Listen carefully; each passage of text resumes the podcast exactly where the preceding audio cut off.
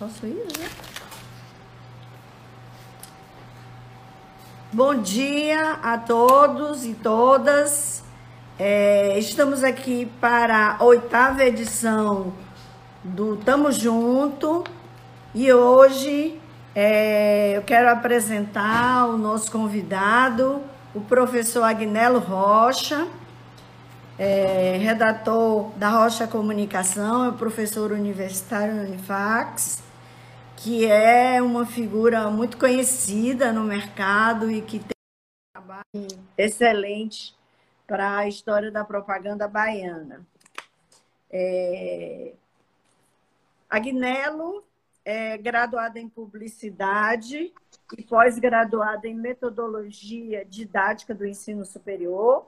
É professor universitário, universitário desde 1997 é, lecionou no curso da UXAL, da FIB, da Hélio Rocha e desde 2013 nos cursos de Publicidade, Comunicação e Marketing da Unifax. Olha ele aí. Bom dia, Nelo. Bom dia, Vera. Tudo bem? Olá a todos. Estou aqui apresentando seu currículo. É... Que bom. Agnello lecionou em 2018 na disciplina de redação criativa e mídias digitais no MBA da Baiana Business School, é, copyright da, na Rocha Comunicação desde 2003, onde trabalha também com, com planejamento para clientes, tanto no segmento comercial como governamental. É o criador do site textoquevende.com quem não conhece tem que entrar. Ele oferece estudos gratuitos de copy desk e redação publicitária, além de um workshop mensal de redação. É, Agnello, como vocês puderam ver, tem esse lindo currículo e, além disso, é um professor é, elogiadíssimo pelos seus alunos. Quem foi aluno de Agnello sabe disso né? Então, eu queria é, lembrar vocês que o objetivo do Sinapro Bahia Contamos Junto é promover o debate de ideias, a troca de informações. E hoje é um debate extremamente esperado pelos estudantes. Nós tivemos uma live com os alunos da UFRB no sábado, e quando eu falei dessa live de hoje, a coordenadora do curso achou assim importantíssimo, convidou os seus alunos. Eu espero que esses alunos estejam aqui hoje para ouvir o professor Agnello. Então, eu convido o Agnello a fazer a sua saudação e falar aí para o. Eu primeiro quero agradecer ao convite do, do Sinapro, né, na pessoa de Vera Rocha, que é a presidente do Sinapro.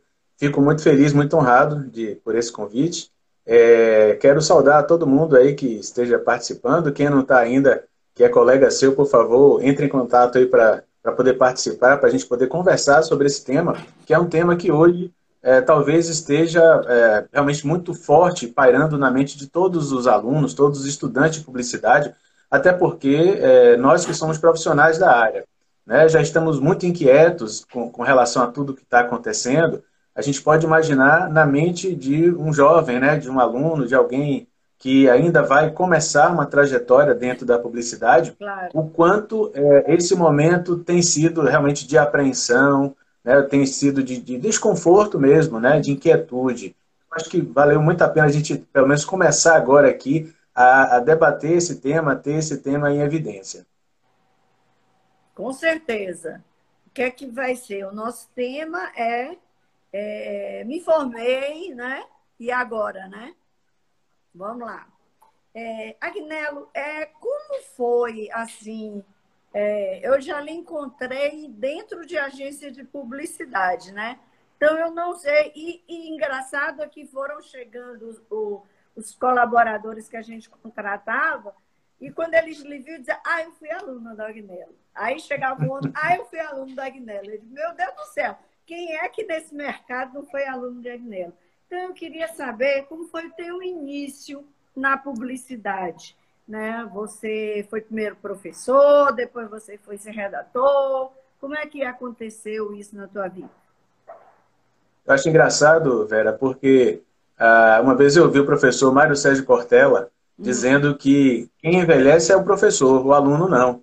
Eu, por exemplo, a primeira turma que eu trabalhei, eu tinha 26 anos e meus alunos tinham 20 anos. Então a diferença era de 6 anos apenas, né? Hoje eu tenho 49 e as minhas turmas têm 20 anos, né? As pessoas têm 20 anos. Então o aluno nunca envelhece, né? O professor que vai ganhando idade. Mas assim, é, eu prefiro até usar a palavra idade do que necessariamente envelhecimento, né? Porque a gente vai ganhando idade, vai ganhando maturidade, vai ganhando experiência. Exatamente. Não é isso? Então, é, é velho, é, é, o professor Mário Sérgio Cortella fala também, velho é aquilo que não serve mais, né? É, a, a, gente vai ficando idoso, né? Então, vai ganhando idade, vai ganhando experiência, vai ganhando capacidade de aconselhar, de orientar. Então, é, é, eu tenho certeza que isso aí norteia um pouco assim o caminho. Mas quando eu comecei, é, na verdade, eu sempre tive vontade de ensinar. Isso sempre estava guardado em mim. Minha mãe é professora, né? Hoje está aposentada, mas é, durante muitos anos na vida ela, ela, esteve em sala de aula, trabalhou em universidades, é professora de, de educação artística, né? De artes, formada em artes plásticas. É, e, e, meu pai, por outro lado, é comerciante, né? Trabalhando com vendas. Então, vendas e arte acabou né, caminhando para o lado da publicidade. E o ensino foi uma coisa que eu sempre tive vontade. Agora, só para eu resumir um pouco a minha história, é, 1990, eu estava encerrando ali o ensino médio, mais ou menos, 89 para 90, e é, não tinha faculdade de publicidade em Salvador. É verdade. As faculdades de publicidade, o ensino superior de publicidade só existia é, em, em, praças como São Paulo, é, até Recife acho que já existia, mas Salvador não tinha ainda. Hum. E é, o que, que aconteceu? Eu acabei fazendo vestibular para geologia. Meu Deus, eu já era técnico, é, já era já era técnico em geologia pela Escola Técnica Federal, tinha feito o ensino médio ali, e é, falei, bom, já que não tem publicidade, que é uma coisa que eu sempre sonhava, eu tinha vontade, mas a família não tinha condição né, de bancar, é, eu ainda estava estudando também, eu falei, ó, o jeito vai ser seguir a carreira de geólogo, eu ia ser geólogo. E cheguei a, a passar no vestibular da Federal, cursei durante alguns anos, três anos de, de geologia na Universidade Federal, é, aprendi muita coisa sobre geologia, então se alguém quiser me perguntar alguma coisa né, sobre minerais, eu acho que eu ainda lembro alguma coisa. Mas é, depois, em 1991 para 92, apareceu o primeiro curso de publicidade aqui em Salvador. E aí eu não tive dúvida, né? Tive que conversar com a família, lógico, né? Porque se trancar uma faculdade para começar uma outra não é uma tarefa fácil de você convencer os pais. É. Mas, enfim, era o meu sonho, era o que eu queria mesmo para a vida era fazer publicidade, estava em mim fazer publicidade, né? fazer comunicação social com essa habilitação em publicidade. E tranquei o semestre em geologia e passei no vestibular da universidade, na época na Universidade Católica. É, cursei os quatro anos, nunca fiz prova final, sempre passei direto, porque a vontade minha de, de trabalhar em publicidade, de, de, de o entusiasmo era tão grande que eu nunca deixei é, que nenhuma disciplina ficasse para trás. Né? Eu procurei sempre trabalhar da melhor forma e já almejando também o ensino. É uma coisa que eu queria. Eu queria trabalhar com publicidade no mercado e também ensinar. Eu ia aprendendo muito com os professores, tanto com os acertos quanto com aquilo que eu achava que estava equivocado. Né? Fui me preparando nesse sentido para quem sabe um dia eu começar a ensinar na sala de aula. O caminho para mim era o seguinte: começar primeiro no mercado, trabalhando, e depois seguir para a sala de aula. E eu costumo brincar com meus alunos dizendo o seguinte, que é, eu comecei a cursar geologia e hoje em dia o que sobrou para mim de geologia foi meu sobrenome que é Rocha e a agência Rocha onde eu trabalho, né? Foi o que, o que restou de geologia na minha vida. Mas foi uma escolha assim, do tanto quanto é, é, no começo foi escolha para mim muito muito fácil, mas o processo de convencimento, a mudança, a transformação, a adaptação no começo foi um, um tanto quanto desafiador, mas é, depois dos, dos três, dois ou três anos de curso eu já estava estagiando. Então, não foi fácil também. Aquela história, né? Quando a gente, todo começo é difícil. Então, é, tive que bater de porta em porta, levar é, algumas ideias, alguns portfólios. Meu portfólio, na verdade, era feito de praticamente anúncios fantasmas, né? Então, é, eu não tinha nada veiculado. Eu tinha que mostrar minhas ideias para uma agência, para outra, bati em várias portas né? Até que um dia comecei numa pequena agência, depois, depois fui para outra, né? Até que depois, né? A gente se conheceu lá numa outra, é, numa fusão, né? Da, da Rocha com outra agência. E aí, é, a partir dali, né, a gente seguiu a trajetória que conhecemos bem, né? A trajetória, a caminhada que fizemos de 2003 para cá, né? repleta de desafios. E, assim, eu costumo também pensar o seguinte, é, cada geração tem ah, o seu desafio. Né? Nós tivemos os desafios na, nas nossas né, gerações, essa, essas pessoas que hoje são alunos e alunas de publicidade estão enfrentando este desafio que está aqui na frente de todos nós, mas é, cabe a cada um de nós aqui pensar o seguinte: é, é necessário adaptar-se, é necessário saber é, fazer uma adaptação a esse contexto. A, existe tá uma, até uma lógica mesmo de darwiniana, né, da, da evolução das espécies. Uhum. Né? Não é necessariamente o mais forte, mas aquele que melhor se adapta, que vai conseguir superar né? essas situações todas.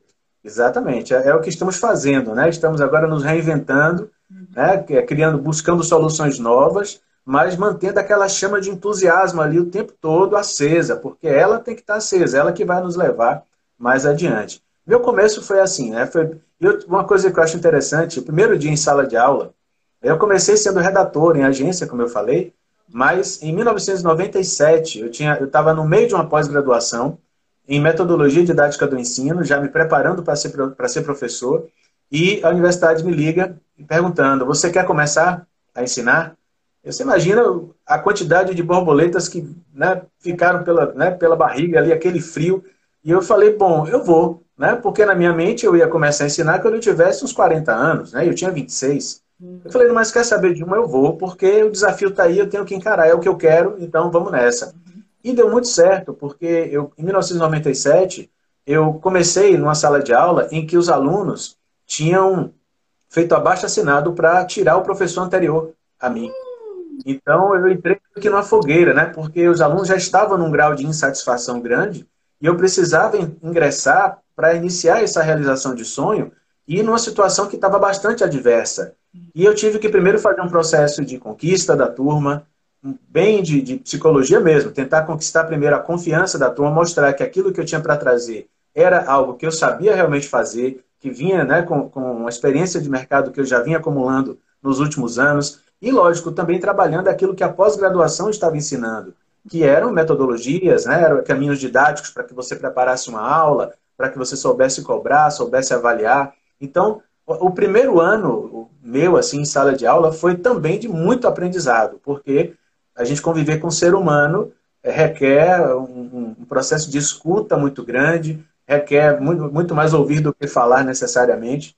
E a gente, com o passar dos, dos dias, dos meses, eu fui me adaptando e fui tomando tanto gosto, né? Eu falei, caramba, é isso mesmo que eu quero, né? Quero ter o meu pé no mercado para continuar produzindo, continuar vivenciando experiências, continuar é, é, vivendo a realização que é você fazer uma campanha publicitária e ter sucesso com ela, né? Gerar um resultado para uma empresa que, por, por sua vez, a empresa cuida de ela abriga pessoas que têm famílias, então a gente está prestando um serviço que tem um valor enorme para o mercado como um todo.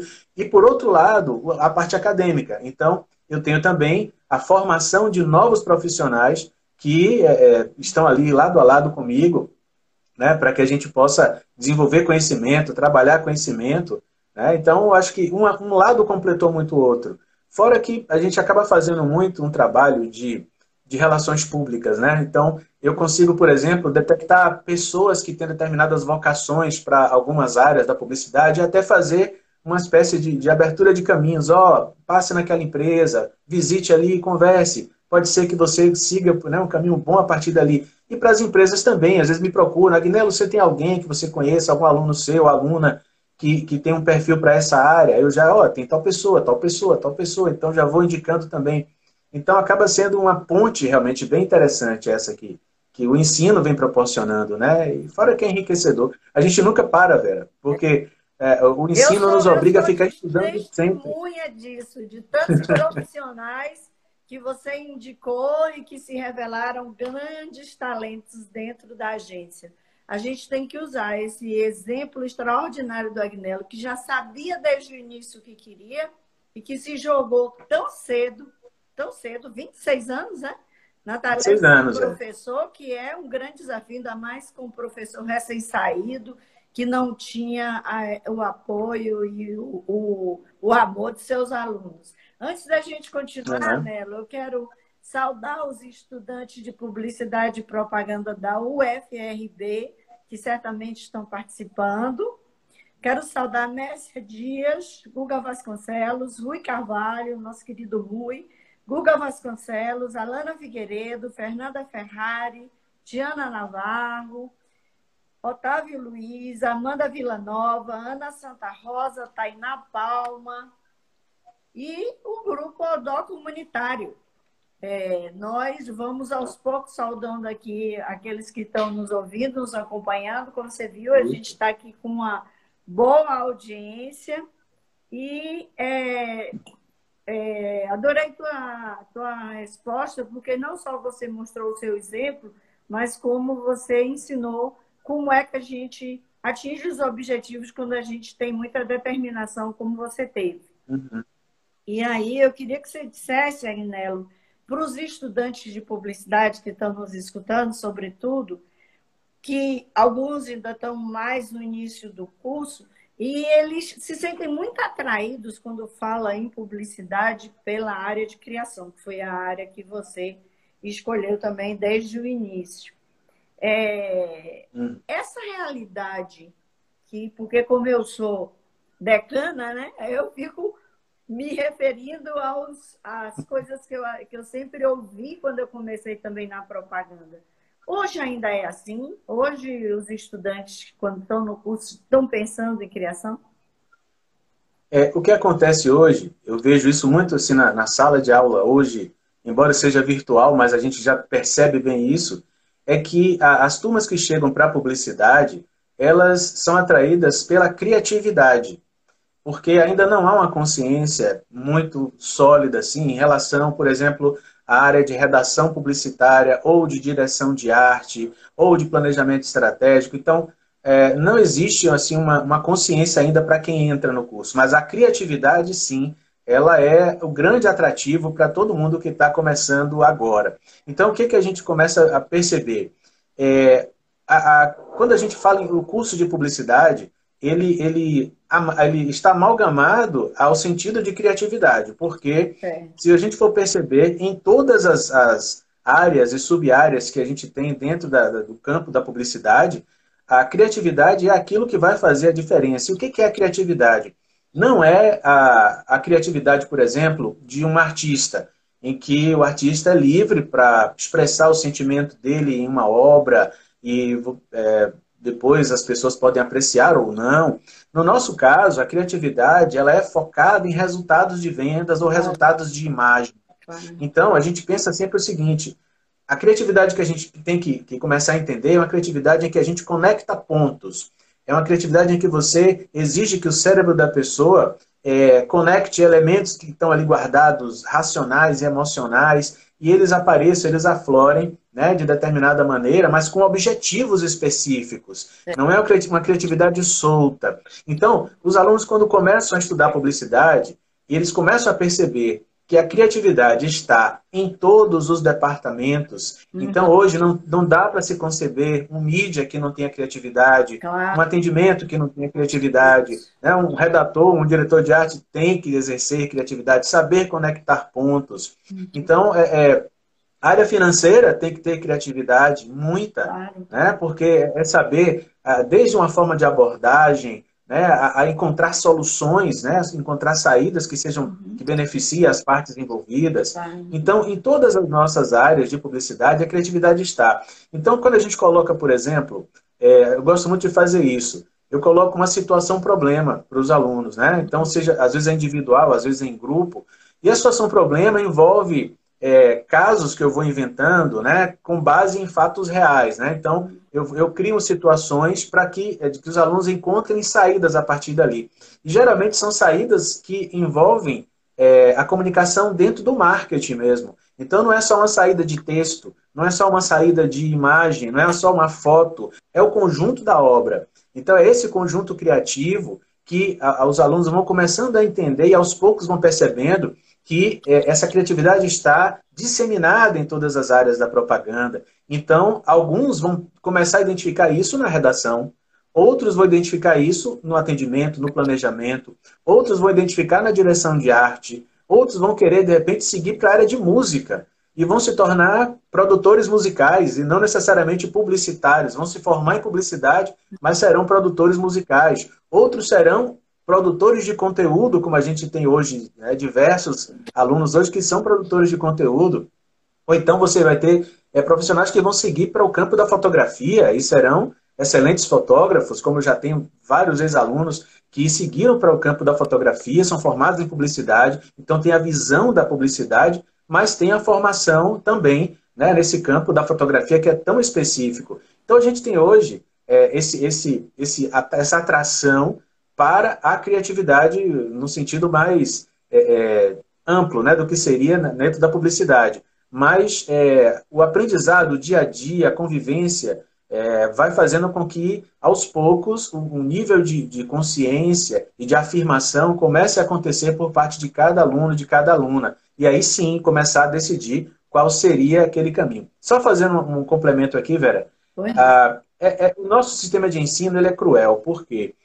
Ele, ele faz com que um jovem de 19, 20 anos tenha que tomar uma decisão é, na vida de muito escolher uma profissão é. que vai ser a profissão da vida dele ou dela. É.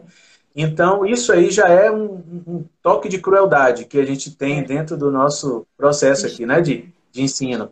E, e assim, não tem uma, uma forma da gente ir fazendo com que essas descobertas possam ir se consolidando com o passar do, dos primeiros anos até a juventude. Não. Chega uma hora que você tem que escolher. E eu vejo alguns alunos entrando em publicidade dizendo: vou fazer publicidade e vou ver no que dá. Né? Vou ver o que, que acontece. Porque publicidade me parece uma coisa simpática. Né? Então, muitos alunos entram nessa expectativa. Parece uma coisa simpática. Alguns seguem por outros rumos, né? alguns se tornam é, até dentro da área da comunicação, alguns de repente vão seguir para o jornalismo, outros vão seguir para as relações públicas, outros para, no sentido, a comunicação e marketing, que é mais, né, mais ampla, mais guarda-chuva, é, e outros vão persistir na publicidade. Então, esses que persistem né, é, tiveram a, a, sorte grande de apostar numa carreira que é certamente é aquela que vai fazer essa pessoa mais realizada, mais feliz na vida. Mas é, a gente hoje sabe que há uma possibilidade de mudança muito grande. Quando a gente fala isso, é porque hoje as próprias faculdades já perceberam isso e há uma, uma possibilidade hoje da gente poder é, fazer o aluno que decidir, olha, não é exatamente publicidade que eu quero, eu quero um outro, um, um, algo, algo é, diferente de publicidade, mas dentro da área de comunicação. Pronto. Então as faculdades hoje elas é, abrem possibilidades do aluno trancar o curso, né, de publicidade ou outro que seja e partir para um outro curso e aproveitando algumas, alguns créditos, algumas matérias que já foram feitas. Então, dá para seguir a partir daí. O que eu vejo como interessante é o seguinte: é, uma vez que você tome hoje uma decisão, e nós estamos numa, numa sociedade que é contemporânea, que é pós-moderna, né? a gente ouve muito falar de pós-modernidade, não dá para a gente encarar hoje como algo é, durável, contínuo e imutável na vida da gente. As coisas todas podem mudar, às vezes da noite para o dia, como estamos vivendo aqui agora. Ah. Na carreira da gente é a mesma coisa. Então, é, é importante que a gente decida sim um caminho, mas não esteja inflexível a outras possibilidades que possam vir a, a, aparecer, a surgir, outros desejos que estejam guardados em você que de repente você possa é, seguir adiante. Então, é bom a gente ter o, o sentido. É, a gente estudou muito o filósofo Bauman, né, que morreu uhum. há pouco tempo, Bauman falava muito sobre modernidade líquida. E ele dizia que esse momento que a gente está vivendo agora é um momento muito fluido. É um momento muito fluido. Não significa que você hoje toma uma decisão e ela é para toda a sua vida. Não. Você pode tomar uma decisão, mas se houver uma necessidade de, de reposicionamento, de reorientação, vai funcionar. É preciso que funcione. Na carreira profissional, a mesma coisa. Né? É o caso dos alunos de publicidade que entram para fazer publicidade por causa da criação e acaba descobrindo, acabam descobrindo que há outros caminhos dentro da publicidade que são tão interessantes quanto. Certo. A criatividade, a gente diz que é para todo mundo, como você falou, muito, muita propriedade. Até para a recepcionista da agência, se a agência tivesse. Todo mundo. Porque agora os formatos também enxutos, então, né? As empresas uhum. estão tirando várias funções e substituindo pelo botãozinho uhum. automático. Mas é, é muito isso da vocação que você falou. Mas aqui chegou uma, uma eu queria lhe dizer, para a alegria nossa, que seus alunos da Unifax estão lhe ouvindo, lhe vendo. Opa, maravilha! É. Sejam muito bem-vindos e bem-vindas. Os alunos da FAT, da Faculdade Anísio Teixeira de Feiras de Santana, estão acompanhando. Bem-vindos e bem-vindas também. Também. E hoje chegou uma pergunta, eu esqueci o nome da pessoa. Thaís. Thaís, Thaís, Reis, é, Thaís Reis, não. Thaís Reis é a não. nossa Thaisinha. Depois eu, eu vejo. Mas, enfim, ela queria saber é, é depois. Thaís R21. Thaís R21. É, da R Comunicação de Tabuna, eu acho. É, é, é isso, é. é. Ela queria saber. É, no, o nome da nossa live é vou me formar em publicidade no pós-pandemia. E agora, né? E o que ela pergunta é quais são as expectativas que os seus alunos, que as pessoas com quem você está em contato, é, têm hoje em relação à profissão que escolheram em termos de colocação no mercado. Lá atrás, uhum. os pais diziam assim que os filhos eram para fazer ou medicina ou direito porque eram as duas faculdades que garantiam um posto no mercado, né? Hoje, uhum. a diversificação, você falou aí de várias funções que um profissional de publicidade pode, pode optar né, por ter na área digital, uhum. na área off, em agência, em marketing, enfim. Então, os alunos, eu acho que eles estão muito apreensivos, e essa pergunta confirma isso, o que, é que vai uhum. ser, né? Onde é que eu vou me colocar no mercado? Como é que você vê isso? É, o que, o que a gente tem que perceber é o seguinte, é a tal da inquietude que a gente falou, né? Existe uma incerteza hoje muito grande em relação ao que estamos vivendo e ao que virá pela frente.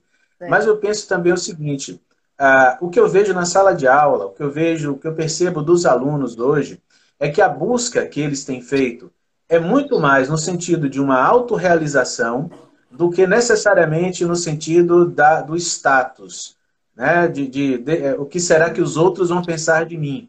Então, é, o que eu vejo muito é, no, no, dia a dia é que os alunos estão em busca, sim, dessa autorrealização. Então, é um ponto de partida interessante, porque se a busca é pela autorrealização, há uma tendência de que, se uma determinada porta é, se fechar ou não for adequado, ele vai partir para outra. Então, é a fluidez que a gente está percebendo hoje em dia.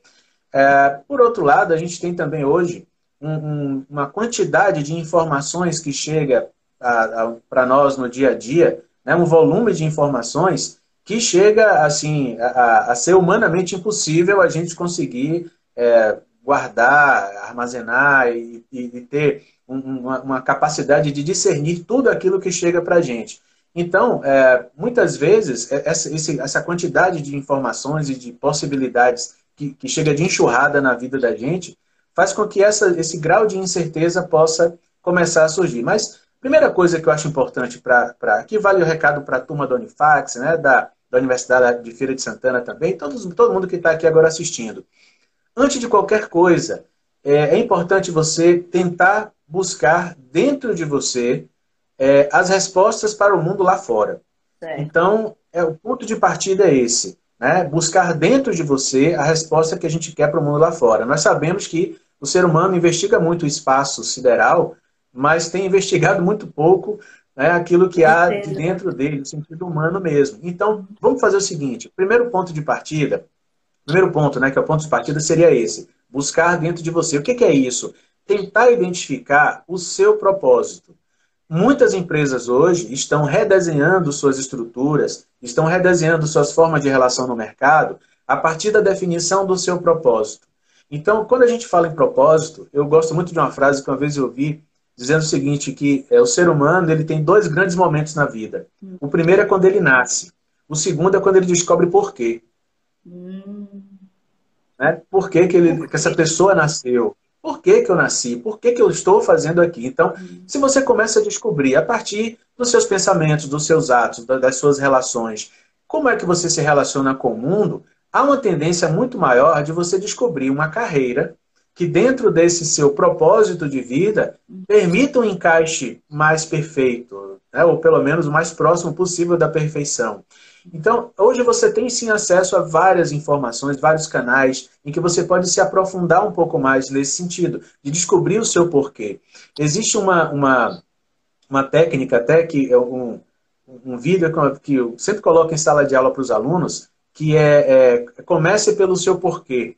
Né? E serve muito para as empresas, né? que, que quando elas conseguem criar, identificar o porquê e transmitir esse porquê para as pessoas, a conexão entre a empresa e o mercado se torna mais, mais sólida. A mesma coisa a cada um de nós. Se você descobre o seu porquê e consegue passar o seu porquê para as outras pessoas, a sua conexão com as outras pessoas se torna maior também. Então, quando eu falo, por exemplo, que o meu porquê, a minha razão de hoje estar aqui nesse planeta Terra, vivo, graças a Deus, estamos vivos, é porque a minha razão de, de ser, de existir, é ensinar. É o que eu quero, é o que eu gosto, é o que eu faço.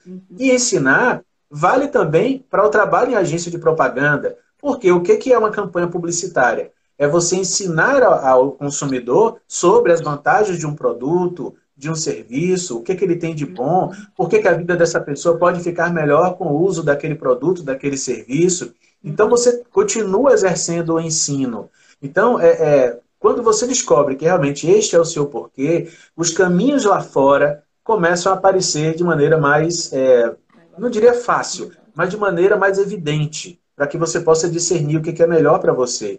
Outra coisa que eu acho importante é saber ouvir e saber é, ser orientado. Porque existem pessoas que têm mais experiência né, do que cada um de nós aqui. Né? Sempre vai existir alguém que tem uma bagagem a mais em uma determinada área, e aí entram os professores. Eu, eu hoje sei que os professores não são mais aquelas centrais do saber. Claro. Não é mais, já foi um dia, mas hoje não é mais. O professor hoje é um instrumento que auxilia na construção do conhecimento. Exatamente. Se é assim, significa o quê? O professor guardou ao longo da trajetória dele uma série de bagagens e de informações e de experiências que ele vai trocar essas experiências com a turma e vai, de certa forma, apontar caminhos dizendo, olha, isso aqui talvez não seja uma coisa boa por causa disso, aquele caminho talvez seja interessante. E o professor exerce hoje um papel de, de uma curadoria, ele é um curador. Exatamente. Então, Exatamente. diante de todo esse, esse universo de possibilidades, de informações, de acessos e tal que você tem, o professor hoje tem aquela, graças à experiência que, que, já viveu, ele tem a capacidade de selecionar aquilo que ele considera, no julgamento dele, pela experiência, que será interessante para a turma. Então, por exemplo, hoje, na, na, sala de aula, na universidade, eu obedeço a uma ementa. Hum. Que é minha obrigação obedecer àquela ementa. Claro. Mas eu sempre coloco os alunos da seguinte forma: olha, gente, nós vamos obedecer a ementa porque é nossa obrigação aqui obedecer a ela. Mas eu vou dar um algo mais para você. E eu vou apontar, às vezes, alguns conteúdos que vão além daquela ementa, mas que vão complementá-la. Então, é, é para que o aluno comece a, a, despertar determinados pontos e itens que digo, caramba, então isso aqui vai complementar aquilo que estava na ementa, então eu posso, de repente, avançar um pouco mais nessa área. Então, é aquela, o professor é aquela pessoa que vai ajudar no processo da, das descobertas que vão acontecendo, não porque ele sabe todas as coisas, não é isso, mas porque ele tem essa capacidade de selecionar caminhos, de abrir caminhos e apontar esses caminhos para os alunos. Eu, por exemplo, gosto muito de inserir conteúdos de neuromarketing dentro da disciplina de redação publicitária. É. Embora não esteja escrito na ementa. Eu obedeço tudo que está na ementa, mas eu coloco alguns itens e forneço materiais para que os alunos possam consultar, ler, assistir porque isso vai fazer com que a mente do aluno comece a se abrir para esse universo nosso, que é encantador, da publicidade, que é maravilhoso, e que, olha, é, essa pandemia, ela não está destruindo a publicidade, ela está obrigando a publicidade a se reinventar, e a cada um de nós também. Então, é, os alunos hoje, eles têm sim uma capacidade enorme de reinvenção, porque eles já nasceram no mundo fluido. Eles já nasceram nessa modernidade líquida. Quer, quer ver uma coisa interessante? Eu gosto muito de fazer essa metáfora. Imagine que nós aqui, que somos de outra geração, a gente está numa praia e você está vendo as ondas chegando para você. Você vê a primeira onda chegando, você vê a segunda onda e tal. A geração que está aqui hoje, ela está no meio da onda. Então, às vezes, ela não está percebendo mudança acontecendo. Ela já é mudança, ela já está no meio dela. Então, para nós é fácil perceber as mudanças acontecendo. Para muita gente, não, é normal. É, eu costumo ver aqui Giovana, minha filha, que tem oito anos, né, chegar para mim, às vezes me ensinando alguma coisa de um aplicativo que eu não fazia a menor ideia de como funcionava. E para ela é extremamente natural aquilo ali. Ela já nasceu nesse mundo tecnológico. Né? A gente não, a gente está num processo de aprendizado, reaprendizado, desaprendendo muitas coisas para aprender outras coisas também. Né? Porque é, isso é, é o exercício da vida. E a nossa vida, e aqui para fechar esse, esse tema, a nossa vida é um grande storytelling. A gente não pode acreditar que veio ao mundo por acaso, por um acidente, por não. Existe uma razão de você estar aqui. Existe uma razão, existe uma história para você contar. E quanto mais você puder se preparar para que essa sua história seja uma história de realização, de encantamento, de, de, de passar para as pessoas esse bem, isso vai fazer muito bem. Então, acho que para fechar esse, esse conteúdo, essa parte do que esperar para essa pandemia, é o seguinte: uh, você tem uma história para contar, e a história da sua vida. Então, abraça essa história, Reconheça o personagem que você é, né? o seu porquê, a sua razão de existir, a ssua razão de ser. E a partir daí, enfrente o mundo lá fora. Por quê? Tem uma, uma outra frase também que eu gosto muito, para fechar isso aqui, que é, não, é, é uma frase de. É, deixa eu ver se eu me lembro aqui agora de quem é a frase. Depois eu me lembro o autor. Que ele dizia o seguinte: que é, não importa o que a vida fez de você, o que importa é o que você fez com que a vida fez de você. Né? Então, é, é, é, pensar mais ou menos dentro dessa, dessa possibilidade né? de enfrentamento e de coragem. Esse, essa resposta sua linda, linda, boa para editar, mostra uma imensa paixão pela publicidade, pela propaganda, mas também pelo papel de professor que você desempenha tão bem na sua vida. Linda, fiquei aqui emocionada lhe ouvindo falar. Espero que os alunos que estão nos ouvindo, ah, em especial amigos do mercado. Oi, estamos aqui com Laura Passo, nos escutando, é uma honra. É, quero saudar Karina Borges Silva, Lorena CVG, Vanessa Alves de Oliveira, Mauro Coelho, Rafael Veloso, Gisele Cardoso, enfim, são alguns dos que se identificaram aqui que estão acompanhando a nossa live. Linda resposta nela, fiquei muito emocionada.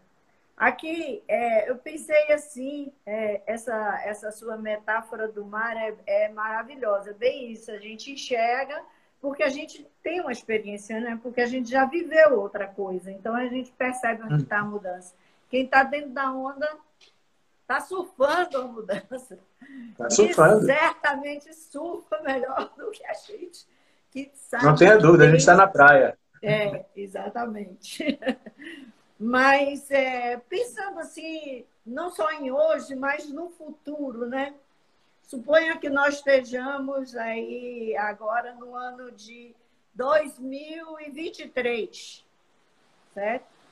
É, que cenários você imagina? Será que isso é exercício de futurologia? Não sei. Que cenários você vê para o profissional de publicidade e propaganda no futuro? Vão mudar? É o mesmo cenário? Estamos aqui brincando Olha, de fazer futurologia? Enfim. É, eu lembro que uma vez eu li um livro de Alvin Toffler, né, que ele escrevia dizendo, é, o título era O Choque do Futuro. Hum. E eu li esse livro na década de 80. Na década de 80, Alvin Toffler falava que as pessoas iriam trabalhar em suas casas a partir dos seus computadores pessoais e que é, as relações, ou seja, ele, ele, praticamente traçou muito do que a gente está vivendo hoje. Então, é, é, um livro bem interessante esse do Alvin Toffler, né, O Choque do Futuro, porque naquela época, década de 1980, é, era talvez uma coisa impensável, né, a gente imaginar algo assim, seria quase que assistir filme dos Jetsons né? A família Jetson, né? Que é a família do futuro, o carro voador, essas coisas. Mas a gente está vendo o que está acontecendo. E é, o que, se a gente tivesse hoje, em 2023, eu sou muito otimista. Eu tenho esse defeito, né? De, de acreditar o seguinte: enquanto a gente tiver vida, a gente tem que lutar, a gente tem que seguir adiante. Então, eu sou muito otimista quanto ao futuro, porque se existem desafios, eles estão aí para que eles sejam superados. Claro. E o que motiva a vida da gente é o desafio, não tenha dúvida. Eu costumo comparar isso, Vera, ao storytelling. Por exemplo, imagine uma história em que você tem uma menina que tem nove anos, ela vive feliz na casa dela com os pais, e é, o, dia, o dia a dia dela é muito feliz, e os anos vão passando e ela continua feliz. Fim da história. Gostou da história? Não. Uma droga essa história, né? Péssima. Essa história não tem nada. Né? Essa criança, essa menina, essa jovem, sei lá, cresceu, o que, é que ela fez da vida? Então, olha, se não tiver um desafio, se não tiver algo que aconteça, se não tiver algo para movimentar a vida da gente, a vida vai perdendo realmente esse sentido. Então, não estou dizendo aqui que eu desejava que acontecesse uma pandemia dessa magnitude aqui. Não, não é isso não, mas ela aconteceu. Já que aconteceu, ok, vamos respirar fundo e pensar o que, que a gente pode fazer a partir de agora. Então, se hoje, se hoje fosse 2023, e eu acredito muito que a pandemia Covid-19 pode já, já ter passado mesmo, assim, né? Ela não. Encontramos a vacina, já não existe mais essa pandemia, mas virão outros desafios, se não iguais, talvez até maiores do que esse. E aí, o que, que não deve é, acontecer? Em 2023, a nossa capacidade de buscar soluções, de se reinventar, a chama do entusiasmo, tem que estar ali o tempo todo. Porque é a razão de existir que eu falei anteriormente, é o seu porquê. Se você não tiver o seu porquê traçado, forte, firme, você se fragiliza. E se ao contrário, você conseguir firmar-se no seu porquê e acreditar e pensar no cenário positivo, venha de lá o que vier, né? estejamos em 2023 hoje, né? com um cenário diferente, é, acredito, acredito, por exemplo, que as próprias relações comerciais elas vão mudar bastante, né? As relações de, de, de trabalho vão mudar bastante, já estão mudando, já né? E elas mudando. tendem a transformar, já estão mudando e tendem a se transformar ainda mais. E o que, o que eu vejo muito acontecer, o que eu penso realmente para 2023, é, é, outra frase também que eu gosto muito de, de pensar, que é o seguinte: a gente tem que esperar o melhor, mas tem que se preparar para o pior. Né? Então, é, é, aquela história. Eu, eu, eu, eu, quero que aconteça sempre o melhor. Eu vou buscar, eu vou lutar com todas as minhas forças para que o melhor aconteça, para mim e para todo mundo que está ao meu redor. Mas eu tenho que estar preparado para aquilo que possa vir a acontecer. Então, em 2023, acho importante, por exemplo, que é, os alunos hoje de publicidade abracem essa profissão, se é o que escolheram mesmo para a vida, abrace essa profissão, entenda as diversas áreas que hoje se abrem dentro da publicidade, especialmente após a década de 1990, quando a internet chegou, e hoje ela é, é a grande plataforma de transformação que a gente tem no mundo.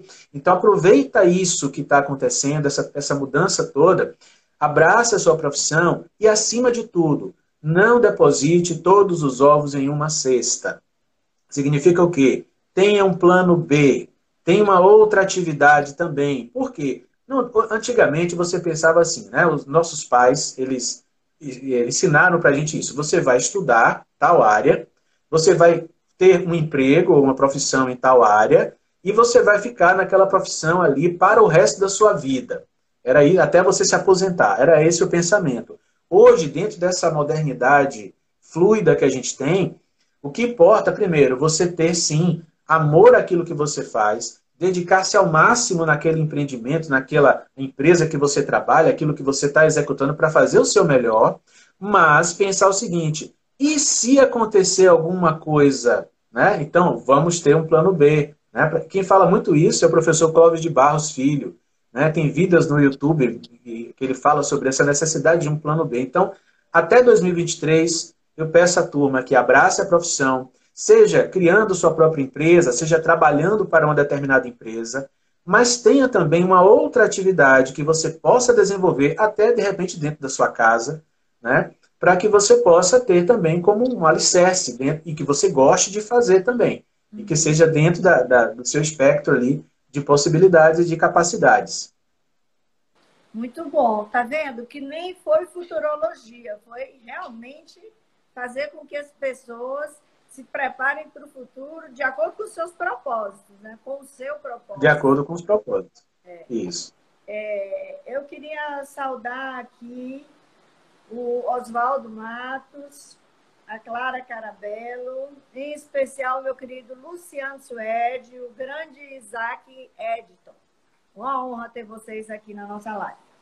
É, e saudar agências afiliadas do Sinapro que estão nos acompanhando, a nossa agência e a Filó Pequeno, que são de Feira de Santana.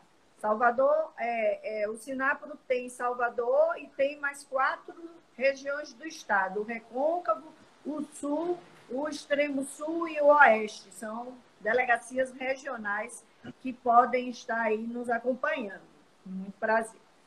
É, Nelo, é, você falou assim, ah, pode ser uma criança de nove anos. Outro dia eu tive uma história, eu tenho, uma, eu tenho três netos. E eu tenho uma netinha que tem nove anos, Bárbara. E aí, falando sobre futuro, ela olhou para mim e disse: Vovó, você sabe que daqui a pouco a gente vai estar tá andando em carros que voam? Eu disse: Como é que é isso, Babi? Que a gente chama ela de Babi. Ela: É, é uma evolução tecnológica, é muito grande. Os carros não vão mais ficar andando nas ruas, não, eles vão voar. Então, essa é a visão dessa nova geração. É que está chegando aí. É, eu queria lhe perguntar, Nelo, queria que você falasse um pouco de um trabalho muito bacana que eu sei que você está fazendo, que é o seu site textoquevende.com. Muito, muito, muito importante para o mercado. E como é que você vê que o seu espaço está contribuindo para os seus alunos e para o mercado como um todo? O texto, para mim, é sempre foi um calcanhar de Aquiles é, no meio do mercado. Né? Quando eu tinha uhum. contato com um atendimento, eu dizia às vezes assim, excelente atendimento, só tem um problema no texto. Então, queria que você falasse um pouco do, do seu site, como é que você trabalha ele, qual o seu objetivo. É, antes disso, só reforçando, realmente, quem está assistindo agora, quem conhece Vera, sabe que Vera realmente é muito rigorosa nesse campo do texto, né? Ela, ela, ela é, dedica realmente um, um amor muito grande, né? Aquilo que se produz do ponto de vista do texto. E, assim, ao longo desses, desses últimos anos, né? Últimas décadas, é, tenho vivido isso bem de perto, assim, o quanto realmente ela, ela, ela considera importante, né? Um texto bem escrito, é, as ideias claras, né? Que, uhum. que, tudo possa ser transmitido da melhor forma. E eu concordo inteiramente com ela, acho que é isso mesmo, o caminho é esse. E essa ideia do texto que vende, é, eu já vinha na minha cabeça há um certo tempo em ter um site que pudesse proporcionar para as pessoas um pouco mais de conhecimento sobre é, propaganda, sobre copywriting, sobre texto persuasivo, porque o, o texto que a gente produz em propaganda, ele é eminentemente persuasivo. Ele é um texto que Exatamente. busca é, atrair as pessoas, né, a atenção das pessoas, e de acordo com o desejo latente em cada um, ela vai seguir para comprar o produto ou não, comprar o serviço ou não. Mas assim, a gente cumpre um papel de chamar a atenção, de conscientizar as pessoas sobre a existência de produtos e serviços que atendem a determinadas dores, determinados desejos e é, a possibilidade de realizá-los, realizar esses desejos todos. E aí eu pensei muito na criação desse espaço virtual. É, aí eu pensei o seguinte, no início do ano, em janeiro, eu, eu falei, caramba, eu vou fazer um site né, para contar sobre isso, contar as campanhas que eu já fiz, falar um pouco mais sobre texto, produção. E aí escrevi, procurei um domínio. E o, quando eu testei textoquevende.com, ele estava disponível. Eu falei, só pode ser um sinal do céu. Né? É. Texto que vende é, é perfeito. Textoquevende.com né? é exatamente é óbvio, é isso que eu quero passar para as pessoas. Textoquevende.com. E aí, quem acessa hoje, por exemplo, quem vai no Google e escreve as palavras texto que vende, já encontra meu site na primeira página. Maravilha. Isso para mim foi um trunfo. E assim, de janeiro para cá, a gente já tem um, nível de visitações bem grande, bem elevado. E eu coloco lá é, estudos realmente de texto, de campanhas. Tem, tem coisas que nós fizemos na Rocha, por exemplo, campanhas do, do My Day, do uhum. Santa Isabel, eu conto ali como foi o processo de construção das ideias, como é que a gente foi elaborando passo a passo, desde o briefing até o raciocínio de atributos, benefícios, como é que a gente construiu a ideia. Então, tudo isso aí e outros estudos também eu coloco ali disponível gratuitamente para que as pessoas possam ter acesso e possam ir, de repente, se encantando mais, se aprofundando mais é, em relação ao texto publicitário, e a essência da nossa atividade, que é a persuasão. Quando a gente fala persuasão, velho, eu quero só chamar a atenção de quem está assistindo para o seguinte: a gente não está aqui é, defendendo o que muita gente confunde, que é manipulação. É. Então, persuasão, a persuasão que a gente trabalha é uma persuasão no sentido da influência, de você é, mostrar um ponto de vista, um ponto de vista forte, um ponto de vista consistente, e, de acordo com o desejo, a intenção da pessoa, ela pode concordar ou não, ela pode seguir ou não. Uhum. Então, é, é, o texto persuasivo ele tem essa característica. É isso que eu procuro deixar bem claro no site, texto que vende, e uma vez por mês eu faço um workshop para que as pessoas que queiram se aprofundar um pouco mais né, nesse, nesse texto que vende, elas trabalham comigo mesmo, assim, de maneira virtual, durante algumas, algumas aulas, é, o, o, próprio texto. Então, ela, muita gente coloca o próprio negócio dela ali, ah, como exemplo, e a gente vai construindo a persona que ela quer alcançar, vai uhum. construindo uma, o raciocínio de uma carta de vendas, né? como é que ela vai anunciar aquilo ali, né? e tudo isso, geralmente, do ponto de vista da, da internet mesmo, virtual, porque é o grande campo hoje que se abre é o campo virtual. Então, é, foi uma ideia que surgiu e acho que hoje está servindo de, de, de embasamento para muitas pessoas que estudam publicidade, que querem aprender mais sobre publicidade. Né? Quando acessam textoquevende.com, certamente encontram ali, é, é, eu diria assim, exemplos e estudos que estão de fácil acesso. Eu coloco realmente de maneira gratuita, para contribuir mesmo, para todo mundo. Né? A proposta realmente é essa, é contribuição. Olha, isso está disponível gratuitamente. Gratuitamente. Então, e sempre eu estou colocando é, novos é preciso né? é, olhar com muita atenção esse site, porque está prestando um serviço enorme ao mercado, aos estudantes, até a profissionais que já estão no mercado, né? Eu, Só fazendo um parêntese rápido aqui, Vera, só um parêntese rápido. Uhum. Por que, que eu optei pelo site? Eu poderia, por exemplo, dizer, ah, vou escrever um livro. Ah, quero ainda, né? Eu já tenho inclusive, inclusive escrito, falta só organizar direitinho para publicar. Mas o livro, ele hoje, ele tem um grau de, de, de perecibilidade maior e limitações também. Então, é, eu adoro livros. Quem olha para minha estante aqui atrás percebe, né? Adoro é. livro, leio muito mesmo. Desde a minha infância eu leio muito. É outro, outra dica importante, leia bastante, mas leia com vontade. Uhum. Então, o, o, a internet hoje me permite, por exemplo, que eu escreva um texto e coloque hiperlinks. Que, por exemplo, quando eu falo de um vídeo, você pode clicar e assistir esse vídeo, é o que eu falei, hum. né? já se torna mais interativo. Você pode ouvir, você pode assistir ali, né? ver as imagens. Então, o, o texto na internet me permite essa liberdade maior. E se eu quiser acrescentar, mudar alguma coisa, eu não preciso a próxima impressão do livro. É, Basta eu acessar meu site, mudar o que eu preciso, acrescentar né, e fazer. Foi essa dinâmica que me atraiu muito no site. É muito bom. É, eu quero agradecer aí a presença da galera da Propeg, que está nos acompanhando, da Rocha, da SLA, da Engenho Novo. Força, viu? Estamos aqui muito firmes nessa pandemia e vamos vencer esse, essa batalha, como bem colocou o Agnella. Agnella, nós já estamos chegando aos nossos, nossos momentos finais. É, uhum. Vai deixar saudade, eu tenho certeza. Foi muito rica essa live. É, recebemos perguntas, mas algumas a gente nem falou porque você acabou respondendo ao longo da própria, das próprias respostas, que foram muito é, densas e muito é, ricas. E é, queríamos dizer aos alunos que divulguem essas lives que a gente tem toda terça-feira, às 10 horas da manhã, aqui no, é, no Tamo Junto, com, no canal do Sinapro, e que nós é, vamos tratar diversos temas. Na próxima terça-feira, excepcionalmente, a gente vai mudar o horário, porque a pessoa que vai ser entrevistada não, não pode pela manhã, vai ser às 16 horas. Eu vou receber Cláudio Carvalho, da Moria, CEO da Moria e presidente da ABAP, para falar sobre os protocolos de retomada do trabalho pós-pandemia. A FENAPRO, junto com a ABAP, e São Paulo mandaram um protocolo para aprovação da prefeitura e isso está valendo nacionalmente para as agências quando forem retornar à sua atividade. Vai falar de todas essas coisas, separamento, separação entre cadeiras, é, utilização de álcool gel, máscara, enfim.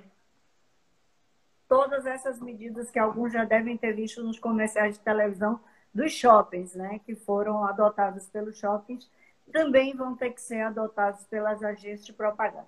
Mesmo que muita agência vai ficar com parte da sua equipe home office. Não é não, né? Para encerrar, como é que vai ser o home office? Não tenho, não tenho dúvida disso, porque assim, é um formato que é, apareceu emergencial, mas hoje está é, tá se mostrando produtivo. Está se mostrando é, interessante, produtivo, bom para as duas partes. Uhum. Né? Então, a princípio era por questão de segurança. Acredito que da agora para frente vai ser por uma questão mesmo de competitividade. Também. De competitividade, com certeza. É, eu queria agradecer o Agnello, o tempo que ele dedicou, essa uma hora que ele dedicou, foi uma verdadeira aula. Eu tenho certeza eu que os alunos vão, vão ficar muito, ficaram muito felizes com essa live e agradecer os que nos acompanharam aqui nessa manhã e convidá-los para a próxima terça-feira, dessa vez excepcionalmente às 16 horas, para tomar conhecimento dos protocolos das agências para a volta do pós-pandemia. Okay. É, eu passo a palavra ao Agnello, evidentemente, para que ele possa se despedir também. Pronto, vou me despedir desejando a todos assim que fiquem em casa, né? E acima de tudo mantenham a esperança.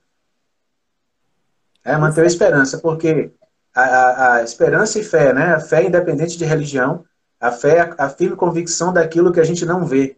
Então, é importante continuar acreditando, seguir acreditando e manter o seu entusiasmo. Né? Entusiasmo significa ter Deus dentro de você, independente de religião. Né? Ter uma força que vai te mobilizar, vai te movimentar para frente. É isso que é importante a gente manter. Mantenha o entusiasmo, é isso que é mais vale. Ok. Fiquem em casa, usem máscara, é, respeitem as, as distâncias estabelecidas, muita saúde e vamos vencer. Obrigado. Obrigada. Abraço. Tchau, tchau.